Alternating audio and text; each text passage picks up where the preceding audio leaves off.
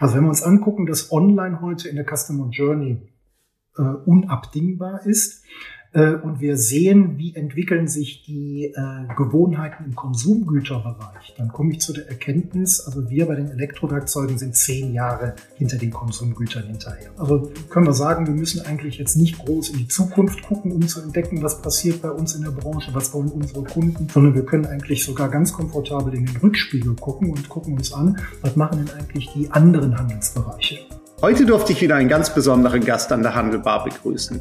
Renny Kruck war bei uns bei Festool verantwortlich als Geschäftsführer für den Dachraum und Italien. Und mit ihm verbindet mich nicht nur die Leidenschaft für Fußball, sondern vor allen Dingen auch für Digitalisierung und für konsequente Kundenorientierung. Und das Gespräch fand genau zum richtigen Zeitpunkt statt, denn vor wenigen äh, Wochen hat Festool erst verkündet, einen eigenen Online-Shop am Markt zu platzieren. Über die Reaktion der Händler darauf haben wir genauso diskutiert wie über Fragen der Nachhaltigkeit und welche Rolle der Preis im digitalen Zeitalter spielt. Super spannende Aspekte, aber hört selber rein. Handelbar. Der Podcast des IFH Köln. Wir schenken Brancheninsights ein. Hallo und herzlich willkommen zur Handelbar, dem Podcast des IFH Köln. Heute wieder mit einem ganz besonderen Gast, den ich ganz, ganz herzlich begrüße. René Krug ist bei mir Geschäftsführer bei Festool für Deutschland, Österreich, die Schweiz und Italien. Und aus Mailand bist du heute auch äh, zugeschaltet. Herzlich willkommen, äh, René Digital. Äh, toll, dass du dabei bist. Ja, hallo Kai, danke dir. Vielen Dank für die Einladung. Ich freue mich sehr. René, ja, wir könnten natürlich jetzt über Mailand äh, philosophieren, wir könnten über Fußball äh, sprechen, da äh, haben wir ja auch eine gemeinsame äh, Leidenschaft. Bevor wir jetzt in Medias Res gehen und wir haben ja viele spannende Themen, glaube ich, die deine Branche hier dann auch umtreiben, was sollte man äh, über dich als Person wissen? Ja, bin äh, 57 Jahre alt, verheiratet, habe zwei erwachsene Söhne, komme ursprünglich aus Düsseldorf, lebe heute in Stuttgart, bin seit zehn Jahren im Hause Festool, habe da vor rund zehn Jahre italienische Waschmaschinen und Staubsauger in Deutschland verkauft, in Deutschland und Österreich und war in den 90er Jahren sieben Jahre bei der Unternehmensgruppe Fischer, Fischer Dübel und für Fischer war ich vier Jahre auch in Italien. Könnte man äh, sagen, dass die Themen Fischer und äh, Festool dir vielleicht noch näher liegen als die Waschmaschinen? Bist du eher so ein Heimwerker? Ähm, am Wochenende dann nochmal selber, ich meine, in Düsseldorf oder in Stuttgart da hier zum Schrauber greifen? Ist das was für dich? Also ich muss zu meiner Stande gestehen, ich bin Schrauber, aber jetzt nicht im Werkstoff Holz, sondern also ich bastle leidenschaftlich gern am Fahrrad. Ich habe gefühlt mein halbes Leben auf dem Rennrad verbracht. Äh, bin früher auch selber Rennen gefahren und habe also dann äh, viel mit Fahrrädern zu tun. Ja? Und ansonsten, äh, was du angesprochen hast, was mich halt umtreibt, ist eben die Passion für den lokalen Fußball-Zweitligisten in Düsseldorf. Das ist die Leidenschaft, die Leidenschaft. Das können wir, glaube ich, hier so offen sagen. Wir haben es ja das Thema Karlsruhe SC ja schon mal thematisiert mit dem Stefan Wetzler an der Handelbar und äh, du bist leidendes äh, äh, Mitglied oder ihr Fan hier von Fortuna Düsseldorf. Ähm, und trotzdem hat uns der Fußball, glaube ich, sogar eher zusammen als auseinandergebracht. Das ist ja schon mal eine schöne äh, Botschaft. Aber lass uns, bevor wir über Fußball reden, vielleicht haben wir da zum Schluss noch ein bisschen äh, äh Zeit über, über ein großes Thema Nachhaltigkeit. Ich meine, du hast mir gerade hier berichtet, du hast extra für uns und dafür ein großes Dankeschön ja deine Rückreise aus Mailand verschoben. Du bist nämlich in Mailand mit dem Auto. Das sind ja dann doch so sechs, sieben Stunden bestimmt äh, Fahrt hier statt mit dem Flieger aus Stuttgart. Es gibt in Stuttgart einen Flughafen, in Mailand, in Düsseldorf sogar auch einen. Äh, hat das auch mit Nachhaltigkeit zu tun? Wenn ich ganz ehrlich bin, das ist jetzt schön, dass ich sagen kann, das wirkt nachhaltig. Äh, äh, es hat was mit, mit Praktikabilität zu tun. Also Flugreisen sind heute nicht mehr vernünftig planbar. Natürlich ist das dann ein angenehmer Nebeneffekt zu sagen, man nutzt die Zeit effizienter, man verbindet die Autofahrt auch noch mit anderen Terminen auf der Strecke, so dass man also dann äh, äh, vernünftig noch ein bisschen was erledigt hat. Mhm. Ist Nachhaltigkeit ein Thema, was bei dir jetzt schon auch, auch angekommen ist, was dein eigenes Verhalten äh, verändert hat jetzt in den, in den letzten Jahren? Wir sehen das ja in vielen Studien. Oder äh, würdest du sagen, ja, das ist, äh, ist ein Thema, mit dem ich mich doch eher beruflich äh, auseinandersetze? Nee, ich glaube, also wir können uns heute nicht mehr nicht mit dem Thema beschäftigen, ne? weil also das Thema Klimawandel äh, ist allgegenwärtig und da, da ist Nachhaltigkeit eigentlich äh, für uns alle ein Muss-Thema, ne, dass wir uns damit befassen. Der Begriff ist riesengroß, jetzt in, in meiner kleinen heilen Welt. Also äh, äh ich gehe gerne noch zum stationären Fachhandel, ich gehe äh, persönlich auch noch sehr gerne in die Innenstädte. Also für uns, für meine Frau und für mich ist das Teil unseres Samstagsrituals, dass egal wo wir jetzt sind, ob Stuttgart oder Düsseldorf, dass wir äh, in die Stadt gehen, dort äh, äh, spazieren gehen, Schaufenster gucken, in Läden reingehen, äh, gerne auch Gastronomieangebote nutzen. Und das Thema Online-Beschaffung ist für uns eigentlich nur Bedarfskauf. Also wenn wir wirklich was ganz Konkretes haben, äh, wo wir auch nicht besser wissen, wo wir es beschaffen können, dann bestellen wir online.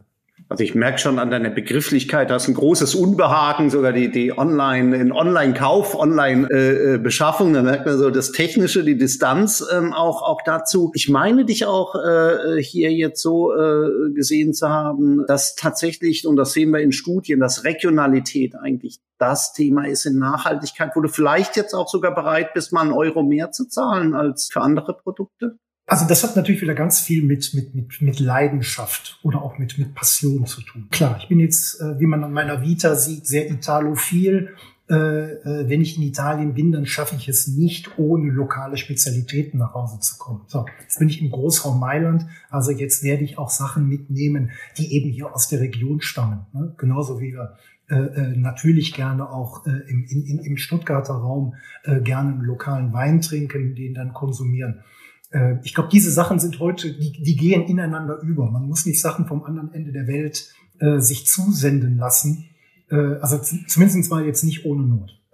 Ja, ich denke, da wird sich deine Frau dann auch schon wieder freuen, wenn du, wenn du dann zu Hause eintriffst äh, äh, morgen. Aber vielleicht ist es ja dann auch so. Ich war, war letzte Woche äh, hier, hier in, in Berlin, dann auch jetzt mit dem, mit dem Zug. Früher sind wir da ja auch geflogen, diese Strecke. Konnte auch feststellen, man kann es dann doch ja ganz gut äh, verknüpfen. Einerseits ist es, ist es nachhaltiger natürlich, die Reise mit, äh, mit einem anderen Verkehrsmittel als zwangsläufig dem Flugzeug, äh, gerade auf diese kurzen Strecken. Und auf der anderen Seite hier ist es ja dann doch auch bequemer und äh, vielleicht Vielleicht ist es auch mit nachhaltigen Produkten ja so, aber vielleicht sind sie auch ein bisschen leckerer, besonderer, schöner. Ja, davon gehen wir zumindest mal aus. Ne? Also das reden wir uns jetzt auf jeden Fall mal ein. Ne? Das, das ja.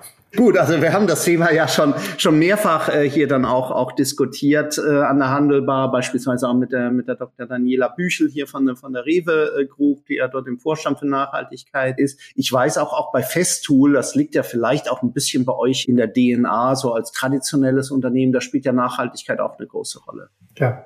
Ja, also wir, wir, sind, wir sind ein Familienunternehmen. Ne? Wir sind jetzt in, in der dritten Generation, äh, 100% äh, Family-Owned Business.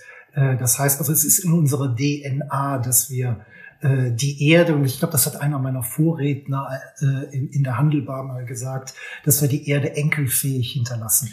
Ja, das war der, der Axel, der Axel Berger hier bei Haniel. Richtig, du bist ein aufmerksamer Zuhörer. Also das ist ein Thema, das treibt uns, das treibt uns bei Festool massiv um. Äh, Nachhaltigkeit jetzt ist ein Riesenbegriff, also ökologisch, ökonomisch, sozial.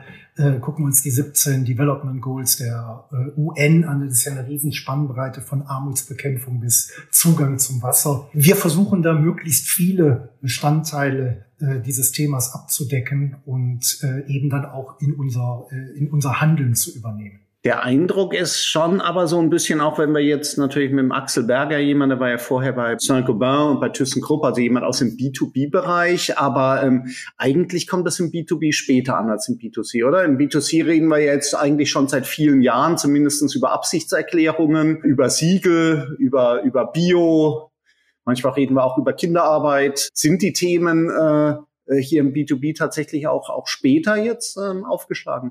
Also das ist eine ganz interessante Frage, weil wir haben das bisher aus eigenem Antrieb äh, für uns gemacht. Also wir, wir, wir werden jetzt auch dieses Jahr den ersten Nachhaltigkeitsbericht rausgeben, ganz einfach, weil uns und unserer Inhaberfamilie das Thema wichtig ist.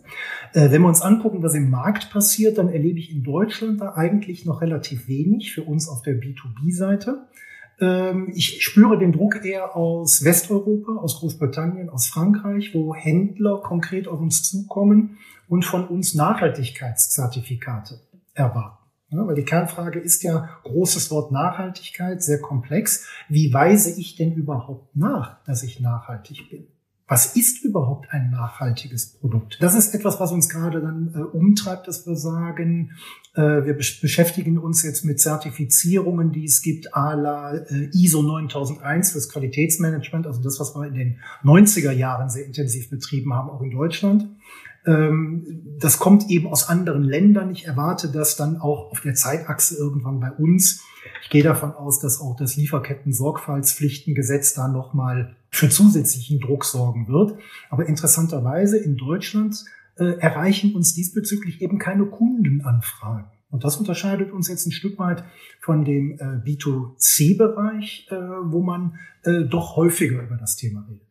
Das ist ja äh, schon auch ein, auch ein Stück weit, äh, ich hoffe, du bist da auch äh, genauso verwundert wie ich, ja schon überraschend, wenn wir sagen, gut, wir haben uns daran gewöhnt, dass wir jetzt beim Thema Digitalisierung jetzt auf, auf UK schauen, aber eigentlich hätte man doch gesagt, gut, also wenn wir was können in Deutschland, dann sind es doch Zertifikate, dann sind es doch Siegel, dann ist es doch Prozesse hier zu beleuchten und, und darzustellen. Hat dich das auch gewundert und siehst du auch Unterschiede jetzt in den, in den Märkten? Märkten, die du direkt äh, verantwortest? Also sind jetzt die Schweizer da äh, auch weiter als wir oder die Österreicher oder gar die Italiener? Also interessanterweise das Thema Nachhaltigkeit jetzt in den deutschsprachigen Ländern, das, was ich jetzt wahrnehme, unterscheidet sich nicht. Äh, ich merke ein Stück weit mehr Interesse in Italien sogar bei dem Thema. Aber wie gesagt, bei uns ist das ein Punkt, der ist jetzt sehr stark auf die Konsumwelt beschränkt in der Kommunikation. Wir erleben das, wie gesagt, im, im B2B-Alltag eher untergeordnet. Ja, und äh, wie gesagt, der Druck kommt eben äh, aus anderen Ländern, wo Händler das aktiv in ihre Kommunikation einbinden gegenüber ihren Kunden. Jetzt äh, führst du das darauf zurück, dass vielleicht in anderen Ländern auch der Konzentrationsprozess stärker ist, dass man eher größere Händler auf der anderen äh, äh, Seite haben? Oder würdest du schon sagen, gut, die ähm, Händler in Deutschland schlafen äh, bei dem Thema? Würdest du so weit gehen, schlafen bei dem Thema, haben andere Schwierigkeiten? Ich will das jetzt gar nicht werten im Sinne von, da, da wird etwas bewusst nicht gemacht. Ich glaube, äh, die, die Aufmerksamkeit für das Thema ist noch nicht da. Und natürlich, wir haben außerhalb Deutschlands äh, gerade in den genannten Ländern sehr viel höhere Konzentrationsprozesse als in Deutschland. Also jetzt unsere, unsere, unsere Zielgruppe, unsere Distribution ist noch relativ kleinteilig. Wir haben noch viele äh, mittelständische Marktteilnehmer, das ist in anderen Ländern natürlich anders. Jetzt, äh, wenn wir wenn wir auf Deutschland äh, zu sprechen kommen, du sprachst ja immer wieder auch auch B2C an, wo wir wo wir tatsächlich ja schon viel sehen. Zwei große Themen äh, vielleicht, die wir im Moment ja auch mit einer großen äh, Wucht unterwegs äh, sehen, ist ja schon seit vielen Jahren ja Mieten statt Besitzen ist ja ist ja ein ein Thema, was ja in die Richtung geht. Das andere ist natürlich äh, die äh, Recommerce, wie es dann so schön heißt, also die äh, letztlich gebrauchte Ware auch wieder in den in den Kreislauf äh, zu bringen. Wie wie seht ihr das jetzt als äh, Festtool? Greift er da auch diese Themen ähm, auf? Also das sind natürlich Stichworte, mit denen wir uns auch befassen. Ja, aber äh, wir haben natürlich jetzt eine, als Ausgangsbasis haben wir ein Produkt, unsere Elektrowerkzeuge, die halten gerne 20, 30 Jahre, selbst beim Einsatz äh, beim Profi. Also unsere Zielgruppen sind Profi-Handwerker im Holzhandwerk äh, beziehungsweise im Malerbereich. Ähm, an, an, der Stelle, wir sehen das ja bei den Maschinen, die zu uns zur Reparatur in den Werkskundendienst zurückkommen. Da sind Maschinen dabei, die sind äh, seit 25 Jahren, ich sag mal, quasi im täglichen Gebrauch. So, die haben also extrem lange Lebensdauer. Ja, also wir produzieren keine Maschinen jetzt für den Einmalgebrauch auf der Baustelle und nach Baustellenende wandert die Maschine in den Container und äh, wird dann verschrottet. Also wie gesagt, die Maschinen von uns halten schon sehr, sehr lange. Dann legen wir sehr großen Wert auf eine äh, sehr lange Ersatzteilversorgung. Also um Maschinen 20, 30 Jahre beservicen zu können, müssen wir auch die Ersatzteile dafür vorhalten. So, das machen wir. Wir geben offiziell eine Garantie, zehn Jahre lang die Ersatzteile ab Auslaufdatum des Gerätes vorzuhalten. Also auf zehn Jahre verpflichten wir uns für jedes Ersatzteil, so ab Ende des Produktionslaufes. Äh, und die gängigen Ersatzteile, auch für ältere Maschinen, haben wir naturgemäß immer noch, immer noch da. Und wenn wir uns angucken, was bei uns zurückkommt, also eine, eine Festool-Maschine kommt so im Schnitt alle fünf bis 15 Jahre zur Reparatur.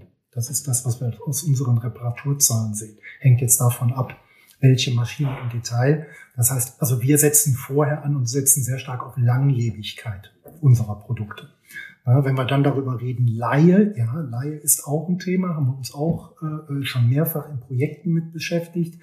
Ähm, wir haben noch keinen Weg gefunden, das zu skalieren, weil wir operativ immer an dem Thema Sicherheitsüberprüfungen nach Gebrauch äh, äh, hängen bleiben. Also derjenige, der eine Maschine ausleiht, hat ja Anrecht darauf, eine voll funktionierende und auch äh, äh, absolut sichere Maschine zurückzubekommen. Das haben wir noch nicht lösen können in einem sich selbst tragenden, gewinnbringenden Modell, das abzubilden, dass eine Maschine ausgeliehen wird, kommt zurück, wird befundet, idealerweise sogar von einer qualifizierten Sicherheitsfachkraft und geht dann wieder zurück in die Leihe.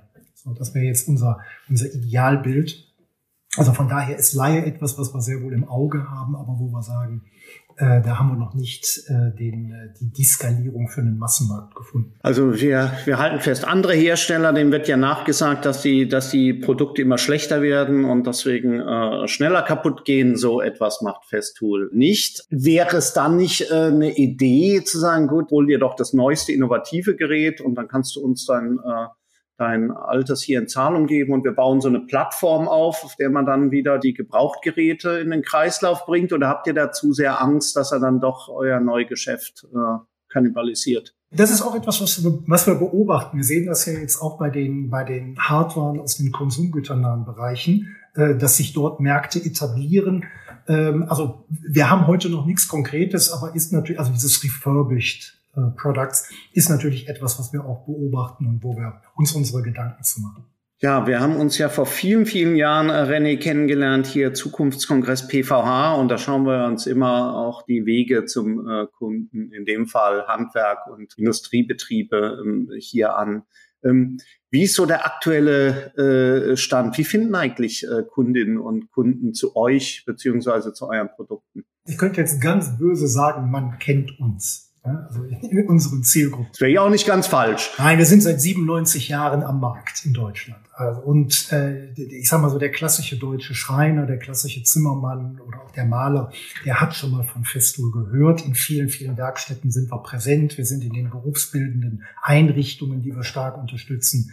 Äh, also wir arbeiten sehr stark daran, den Nachwuchs direkt mit unseren Produkten äh, in Kontakt zu bringen. Äh, da gibt es die verschiedenen Meisterschaften der, der Ausbildungsberufe, egal ob national europäisch oder international, wo wir uns engagieren. Aber natürlich, wir arbeiten klassisch am Markt über unsere Fachhändler also für uns sehr wichtige Multiplikatoren. Äh, wir machen die üblichen Verkaufsförderungsaktivitäten mit dem Handel. Wir sind auf nationalen Messen, auf Hausmessen, auf Roadshows. Wir machen klassische Printwerbung, wir machen Newsletter, wir machen Bannerwerbung online und jetzt in den letzten Jahren natürlich, weil wir sehen ja die Veränderungen in den Einkaufs- und Informationsbeschaffungsgewohnheiten der Kunden. Wir sind sehr stark im Online-Bereich unterwegs. Also Themen äh, äh, Social Media, äh, unsere eigene Homepage, das ist was, das liegt uns sehr am Herzen. Wir sehen ja, D2C ist ja eine ganz starke Entwicklung, die wir insgesamt äh, beobachten.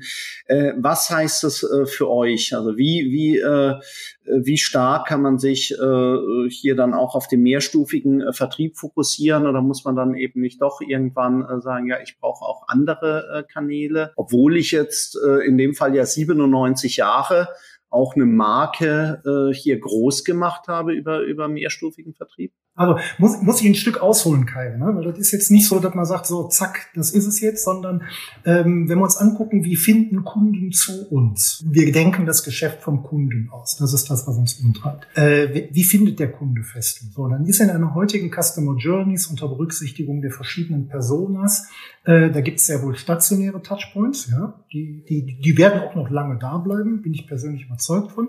Aber wir haben eben auch sehr viele digitale Punkte. So, und da spielen eben die Social Medias, da spielt unsere Homepage, spielt eine ganz entscheidende Rolle. Also wenn wir uns angucken, welche Zugriffszahlen wir auf unserer äh, äh, Internetseite haben, äh, wenn wir uns angucken, wie viele Follower wir bei Facebook haben, also jetzt sind rund 800.000 in den deutschsprachigen Ländern, äh, wir haben knapp 60.000 äh, Follower auf Instagram, wir haben 40.000 Abonnenten bei YouTube am deutschen Kanal mit über 400 Filmen. Dann sehen wir, dass es einen großen, einen großen Bedarf bei den Endkunden gibt, mit uns direkt zu kommunizieren. Also da hat die Pandemie natürlich auch nochmal deutlich zu beigetragen, dass das etwas wurde, was auch äh, äh, Kundengruppen erreicht hat, die vielleicht vorher etwas äh, äh, weiter weg von den Online-Kanälen waren. Also wenn wir uns angucken, dass Online heute in der Customer Journey äh, unabdingbar ist äh, und wir sehen, wie entwickeln sich die äh, Gewohnheiten im Konsumgüterbereich, dann komme ich zu der Erkenntnis, also wir bei den Elektrowerkzeugen sind zehn Jahre hinter den Konsumgütern hinterher. Das ist jetzt mein persönliches Bauchgefühl. Also ich habe in den 2000er Jahren äh, äh, bei meinen Elektrohaushaltsgeräten mich mit Themen befasst, die sind mir dann zehn Jahre später bei den Power Tools dann wieder begegnet.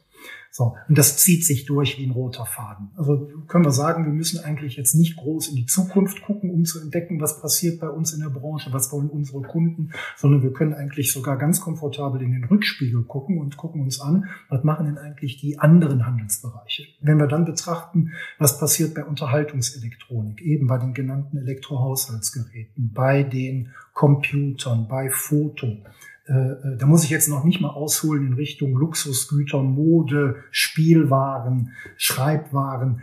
Äh, es gibt eigentlich keinen Bereich mehr, der nicht multikanalfähig ist. Und mit Multikanal meine ich jetzt, ähm, da treffen aufeinander äh, der klassische Fachhandel, da trifft aufeinander die Großfläche, je nach Produktbereich, wie immer die sich auch nennen mag. Da spielen die Discounter eine Rolle. In unserem Bereich sind es eben die Baumärkte. Äh, und dann kommt das Thema D2C dazu. So, und das haben wir jetzt schon eine ganze Reihe von, von Jahren beobachtet, äh, dass wir eben Anfragen von Kunden hatten, die sagten, Mensch, Festo, wir wollen direkt bei euch kaufen. So, und wir haben bisher, wir kommen aus der Historie, wir sind, wir sind äh, ein eindeutig fachhandelstreu.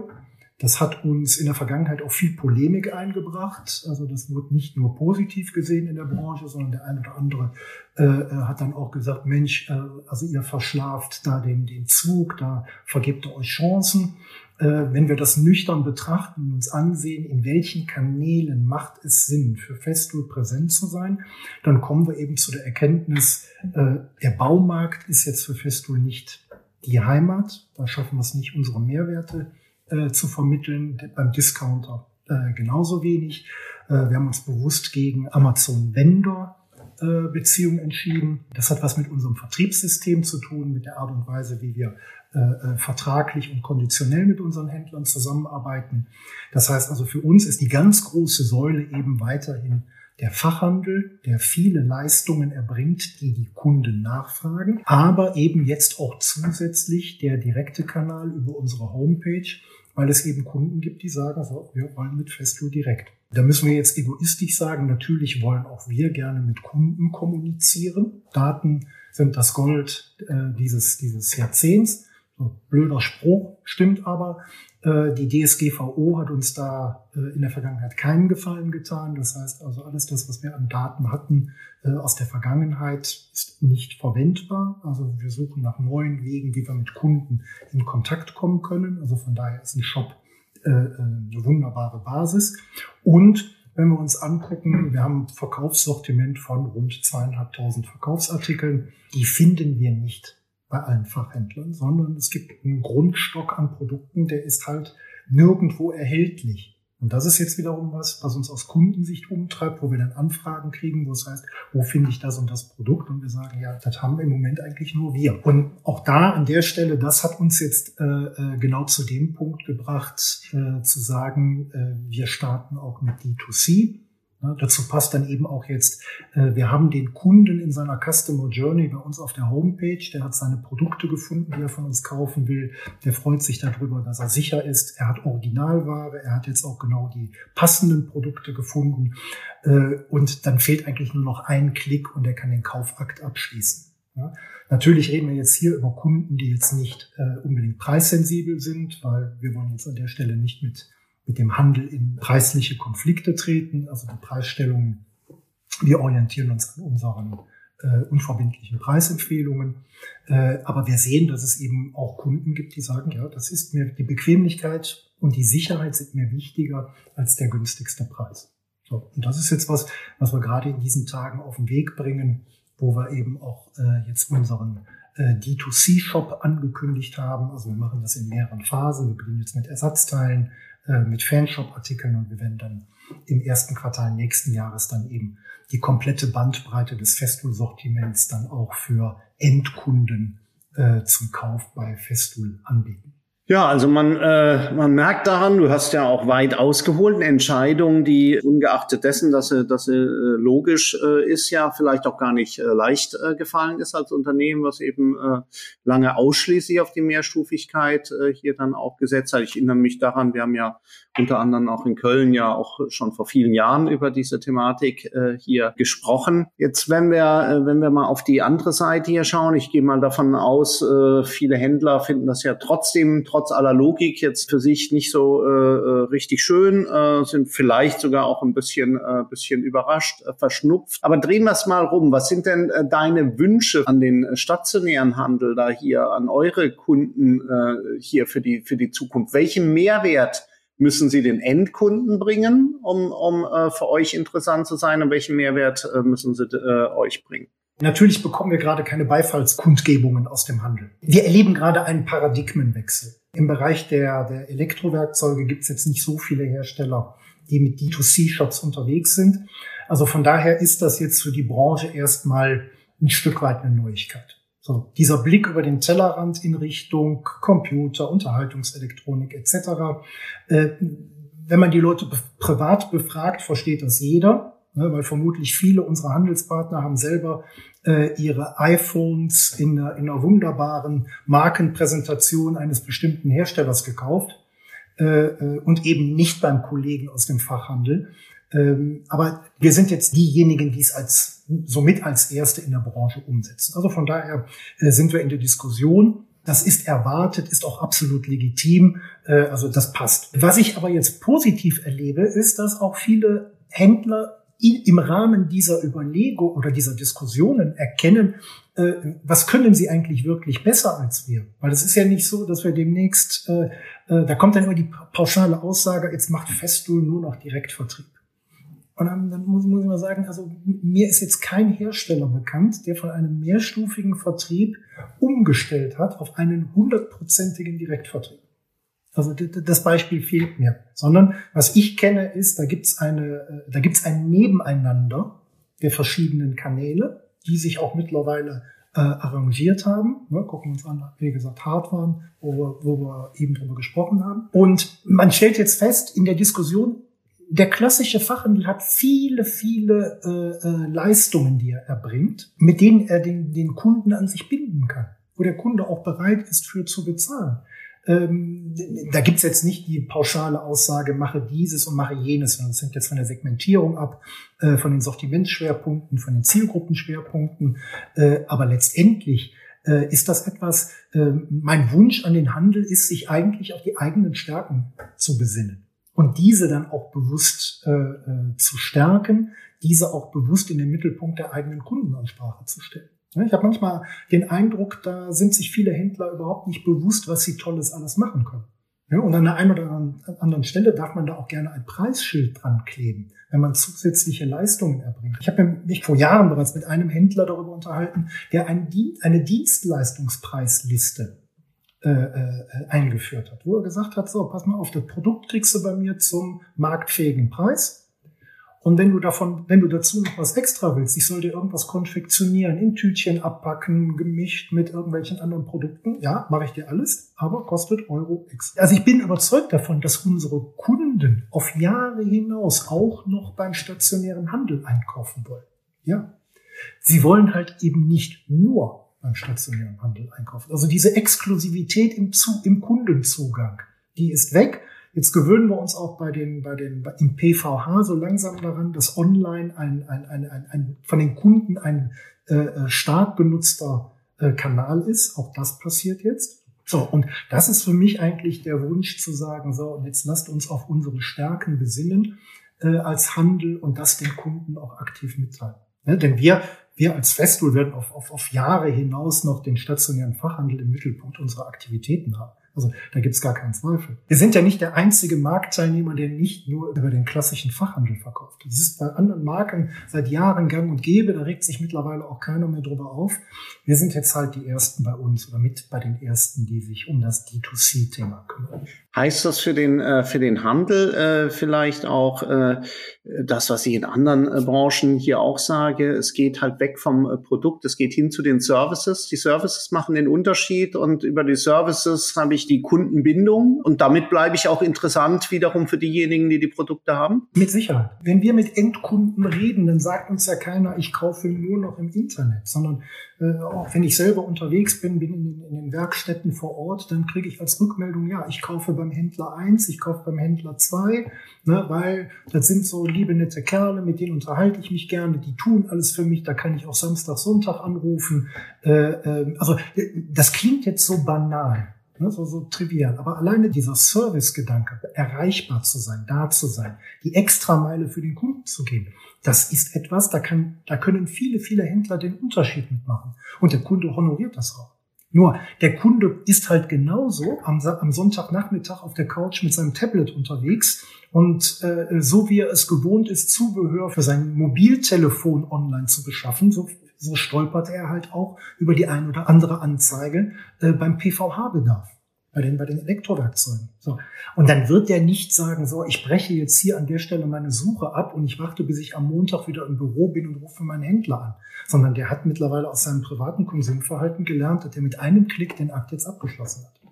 So, und da wird, da wird halt vieles zusammenwachsen. Und äh, ich bin mal besonders gespannt darauf, wenn jetzt hier äh, die Babyboomer-Generation in fünf, sechs, sieben Jahren, äh, wenn die in den wohlverdienten Ruhestand abtritt und dann rückt dann sogar bis zur Generation Z, die rücken dann nach. Das sind ja die, die, die Jungs, die wir also meine Söhne sind Generation Z und wenn ich mir angucke, wie die äh, beschaffen, wenn ich erzähle, äh, ich war am Samstag mit, äh, in der Stadt zum, zum Einkaufen, dann sagen die Vater, was machst du denn? Ja, also die, die, die haben eine komplett andere Denke. So, und da kommt noch mal ganz viel Bewegung rein. Und äh, äh, nichtsdestotrotz auch diese äh, diese Zielgruppen wissen oder werden Services des klassischen Handels zu schätzen wissen. Definitiv. Ja, ein spannender Aspekt hatten wir ja auch tatsächlich äh, hier schon äh, in, in Zukunft äh, des Einkaufs hier mal analysiert, Gen Z, äh, Gen äh, Y und wie unterschiedlich die dann auch tatsächlich, äh, und das sehen wir ja genau das, was du sagst, ja, einkaufen haben wir auch in der Zukunftsstudie PVH unterstreicht ja auch das, was du gesagt hast. Jetzt haben wir eben so das eine große Wespennest äh, geschossen. Mit Blick auf die Uhr würde ich jetzt schon gleich noch in das, in das zweite, dann aber auch letzte äh, äh, reinbohren. Ähm, Pricing, du hast es ja eben äh, ja dann auch genannt. Ihr mit äh, Preis ist ja jetzt im digitalen Zeitalter ähm, auch schwieriger geworden äh, zu handeln jetzt äh, für die für die Hersteller, auch natürlich für die für die Händler. Transparenz ist größer, die Märkte sind zusammengewachsen. Jetzt weiß ich ja, äh, ihr, ihr, ihr habt euch das ja auch sehr genau angeschaut, dieses Thema, war ich ja dankenswerterweise auch äh, so involviert und seid dann doch einen sehr radikalen Schritt gegangen jetzt mit dem mit dem einheitlichen äh, Preismodell. Zum einen vielleicht für diejenigen, die es nicht kennen, so in, in ein paar Sätzen, was ihr was ihr gemacht habt, äh, wie ihr das analysiert habt, und zum anderen äh, dann eben ein bisschen eure Erfahrungen damit. Ja, also äh, wir haben leider eine unrühmliche Vergangenheit äh, in Bezug auf Preisbildung im Markt. Das heißt, also wir hatten auf, äh, in, in Abstimmung mit dem Kartellamt haben wir uns auferlegt, ein neues Preis- und Konditionssystem zu entwickeln, äh, bei dem die Preishoheit zu 100 Prozent beim Handel liegt. Also der Hersteller hat nichts mit dem Marktpreis zu tun. Und das ist etwas, das haben wir jetzt äh, zu 110 Prozent verinnerlicht. Äh, also haben wir uns damit befasst, was ist denn jetzt ein, ein, ein, ein, ein zielführendes Preis- und Konditionssystem? Also gerade vor dem Hintergrund Transparenz im Internet, Internationalisierung im Handel, was wir beobachten. Äh, wir haben die Thematik, äh, gerade jetzt auch bei uns in der Branche der Reimporte aus Osteuropa, äh, äh, hervorgerufen eben durch Geopricing, weil man sagt, nach Kaufkraft abgestimmte äh, Marktpreise, äh, die machen halt das Geschäft im Land attraktiv, aber jetzt äh, im, im Zeitalter der der, der, der Transparenz und der Warenströme, die grenzübergreifend laufen, äh, ist das natürlich äh, gang und gäbe, dass Ware äh, zu deutlich anderen äh, Bedingungen dann auf einmal in die Nachbarländer kommt. Also haben wir gesagt, unser, unser Traum wäre, wir haben einen Preis und den gibt's von Helsinki bis nach Lissabon. Und zwar dieser eine Preis, der Bezugspreis für den Händler bei Festool, der ist identisch, länderübergreifend, also in unserem Falle in Europa und eben auch egal wie groß oder wie klein der Händler ist. Weil, wie setzen sich Marktpreise zusammen? Marktpreise setzen sich zusammen aus dem Einstandspreis des Händlers bei der Industrie, aus der Gewinn und aus der, im Wesentlichen aus der Gewinnerwartung des Handels und aus der Kostenstruktur des Handels. Das sind die drei Treiber. So. Also, wir haben nichts mit den beiden letztgenannten Punkten zu tun. Das, das ist nicht unser Thema, aber wir können sehr wohl beeinflussen, welchen Preis wir machen. So, und wenn ich natürlich immer dort mit der Gießkanne Geld verteile, wo am lautesten geschrien wird, ich bin der Größte, ich bin der Schönste, äh, dann darf ich mich nicht wundern, dass es daraus resultierend Verwerfungen geben kann. So, und das ist etwas, wo wir gesagt haben, nein, das werden wir nicht mehr tun. Ähm, wir respektieren die Preishoheit des Handels in Bezug auf den Abverkaufspreis, aber wir werden diesen halt nur bis zu einem gewissen Maße entsprechend subventionieren. Und so haben wir es geschafft, dass wir heute eine einheitliche Preisliste haben, in ganz Europa und wir haben einheitliche Rabatte und wir haben einheitliche Boni. Und das bedeutet, egal wo der Händler sitzt und egal ob der Händler bei uns eine Maschine kauft oder 1000, der Preis bleibt identisch. Das ist was, das wollen uns viele nicht glauben. Ja, die, die sagen dann, nee, das geht aber gar nicht, kann ich mir gar nicht vorstellen. Und da gibt es doch den Händler A, B, C, äh, der hat doch bestimmt noch was extra. Nee, das haben wir das haben wir so umgesetzt. Also wir haben da jahrelang haben wir vorbereitet. Das war jetzt nichts, was über Nacht gekommen ist. Da haben wir sorgfältig analysiert, haben unsere Preiskorridore sukzessive in die äh, äh richtigen Richtungen verschoben und haben dann in 2019 entsprechend das System europaweit eingeführt. Und wir müssen sagen, wir sind heute, also natürlich das Einführen, äh, äh, Kai, ganz klar, das war schmerzhaft. Also das bedeutete nämlich, dass man in einigen Ländern den Platz, also den Markt, den, den, den etablierten Händlern, die historische Sonderkonditionen hatten, dass man denen was wegnehmen musste. Und natürlich das verständlich, also muss ich auch sagen, kann ich auch sehr gut nachvollziehen. Verständlicherweise fanden das die betroffenen Händler nicht gut. Äh, was wir aber erreicht haben dadurch, war, dass wir in der Breite wirklich dieses, dieses einheitliche Spielfeld haben wo wir sagen können, egal was, äh, was da am, am Marktpreis passiert, es wird nicht finanziert durch uns. Hat lang gedauert, war schmerzhaft, aber gerade jetzt im heutigen Internetzeitalter sind wir heilfroh, dass wir das gemacht haben. Ja, super, äh, super spannend, ja, und tatsächlich auch in der in dieser in dieser Radikalität äh, sieht man das ja auch auch sehr sehr äh, sehr sehr selten. Also danke für, für deine offene offene äh, Rückmeldung. Leider müssen wir schon so auf die auf die Zielgeraden einblicken. Ich hätte noch eine ganze Reihe von von Fragen. Natürlich wollte ich dich zum Schluss auch fragen, ob der mehrstufige Vertrieb eine Zukunft hat. Das hast du ja schon ganz eindeutig äh, beantwortet. Also können wir da einen Haken hintermachen. Ist B2B das neue B2C? Ja, also äh, auch da, äh, glaube ich, war ganz klar. Was mich jetzt interessieren würde, ähm, ich erlebe ja schon die Geschwindigkeit, die Veränderungsgeschwindigkeit im B2B als eine ganz andere als im, im B2C. Doch noch sehr viel äh, traditionelle äh, Strukturen. Wenn wir mal gemeinsam versuchen, so fünf Jahre voraus äh, zu schauen, siehst du da ähm, große Veränderungen, also so, so wirkliche, sowas Disruptives, große Innovationen? Oder ist es dann doch, sind es dann eher die, die, die kleinen Schritte, die, die äh, kleinen Sachen, die wir vielleicht dann schon lange auch im B2C sehen, die sich da durchsetzen äh, werden? Ja. Also gu gucken wir zurück. Wir haben uns das Thema Disruption, da haben wir vor fünf Jahren drüber gesprochen, da haben wir vor zehn Jahren drüber gesprochen. So, ne, also wir, ich kann mich erinnern, wir beide haben in 2015 über sehr grundlegende Themen mal äh, uns ausgetauscht. Äh, wenn wir uns angucken, wie die sich entwickelt haben, dann stellen wir fest, es war eine Evolution, aber es war keine Revolution. So, und jetzt lehne ich mich mal aus dem Fenster. Ich glaube, die nächsten fünf Jahre werden sich weiter, werden sich ebenfalls Schritt für Schritt entwickeln. Ich glaube daran, wir werden im, im PVH einen Konzentrationsprozess erleben. Das wird weiter fortschreiten. Also dort wird ähm, also ich denke allein nur an, an, an das Thema Nachfolgeregelung. Also auch da wieder, wenn es werden, es werden Handelspartner aus dem Markt ausscheiden, weil sie keinen Nachfolger finden. Also da wird was kommen.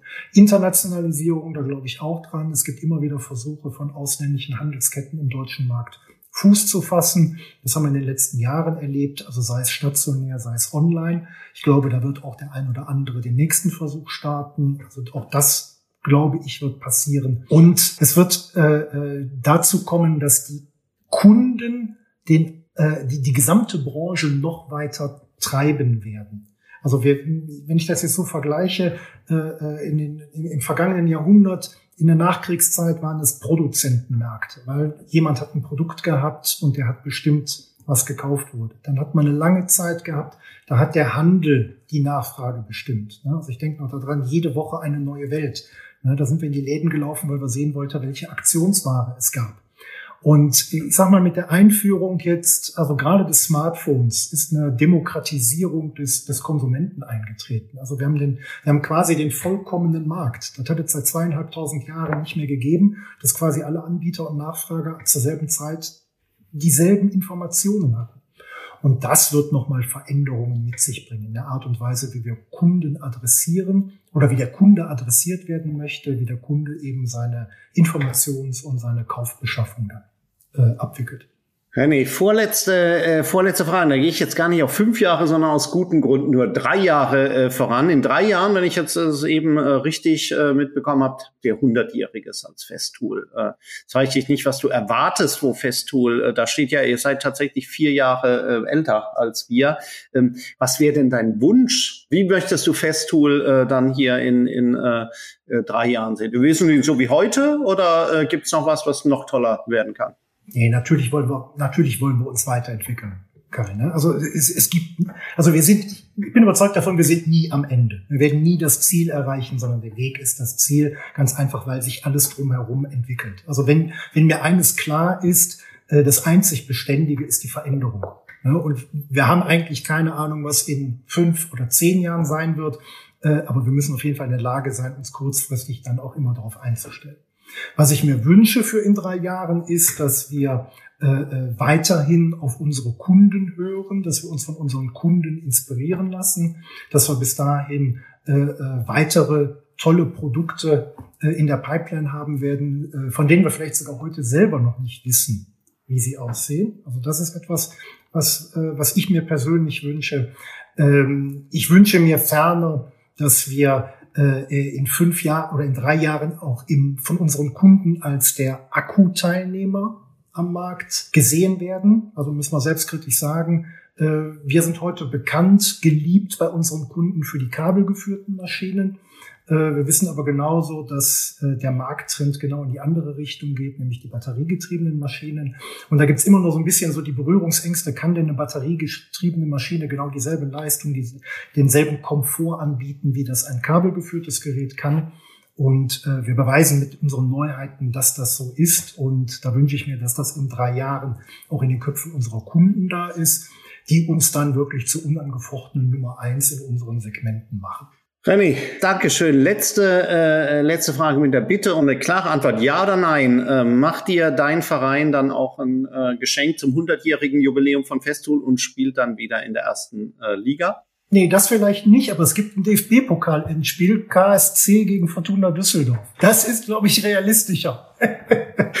Dankeschön, ein wunderbares äh, Schlusswort, äh, René. Vielen, vielen Dank. Äh, dem schließe ich mich natürlich an, diesen, äh, diesen Wunsch. Ob es realistischer äh, ist, äh, sei mal dahingestellt. Da müssten ja dann zwei äh, hier auch ihren äh, Teil dazu beitragen. Aber es ist auf jeden Fall ein, äh, ein schöner Wunsch. René, vielen, vielen Dank für deine Zeit, dass du es möglich gemacht hast, aus Mailand äh, dich hier äh, zuzuschalten. Äh, es war super inspirierend, wo wir uns schon oft ausgetauscht haben, waren da wieder neue Aspekte äh, mit dabei. Vielen Dank äh, für deine, für deine Zeit, für deine Insights. Ich habe zu danken. Dankeschön. Das war die heutige Handelbar mit René Kruck als Geschäftsführer bei Festu verantwortlich für Deutschland, Österreich, die Schweiz und Italien. Jemand, der den B2C-Markt aufmerksam analysiert und die entsprechenden Rückschlüsse auf die eigene Branche vornimmt. Ein Vertreter und Verfechter des mehrstufigen äh, Vertriebs, der dennoch den Online-Kanal nicht ignoriert. Spannende äh, Insights und auch in 14 Tagen äh, gibt es an der Handelbar wieder prominenten Besuch. Dann wird Verena Verena Pauster bei uns sein, bekannt aus Funk, Fernsehen und vor allen Dingen ähm, Podcast. Für heute sage ich äh, Dankeschön, abonniert natürlich fleißig äh, die Handelbar und bis zum nächsten Mal. Bleibt gesund, erfolgreich und zuversichtlich. Ein herzliches Tschüss aus Köln, euer Kai Hudetz.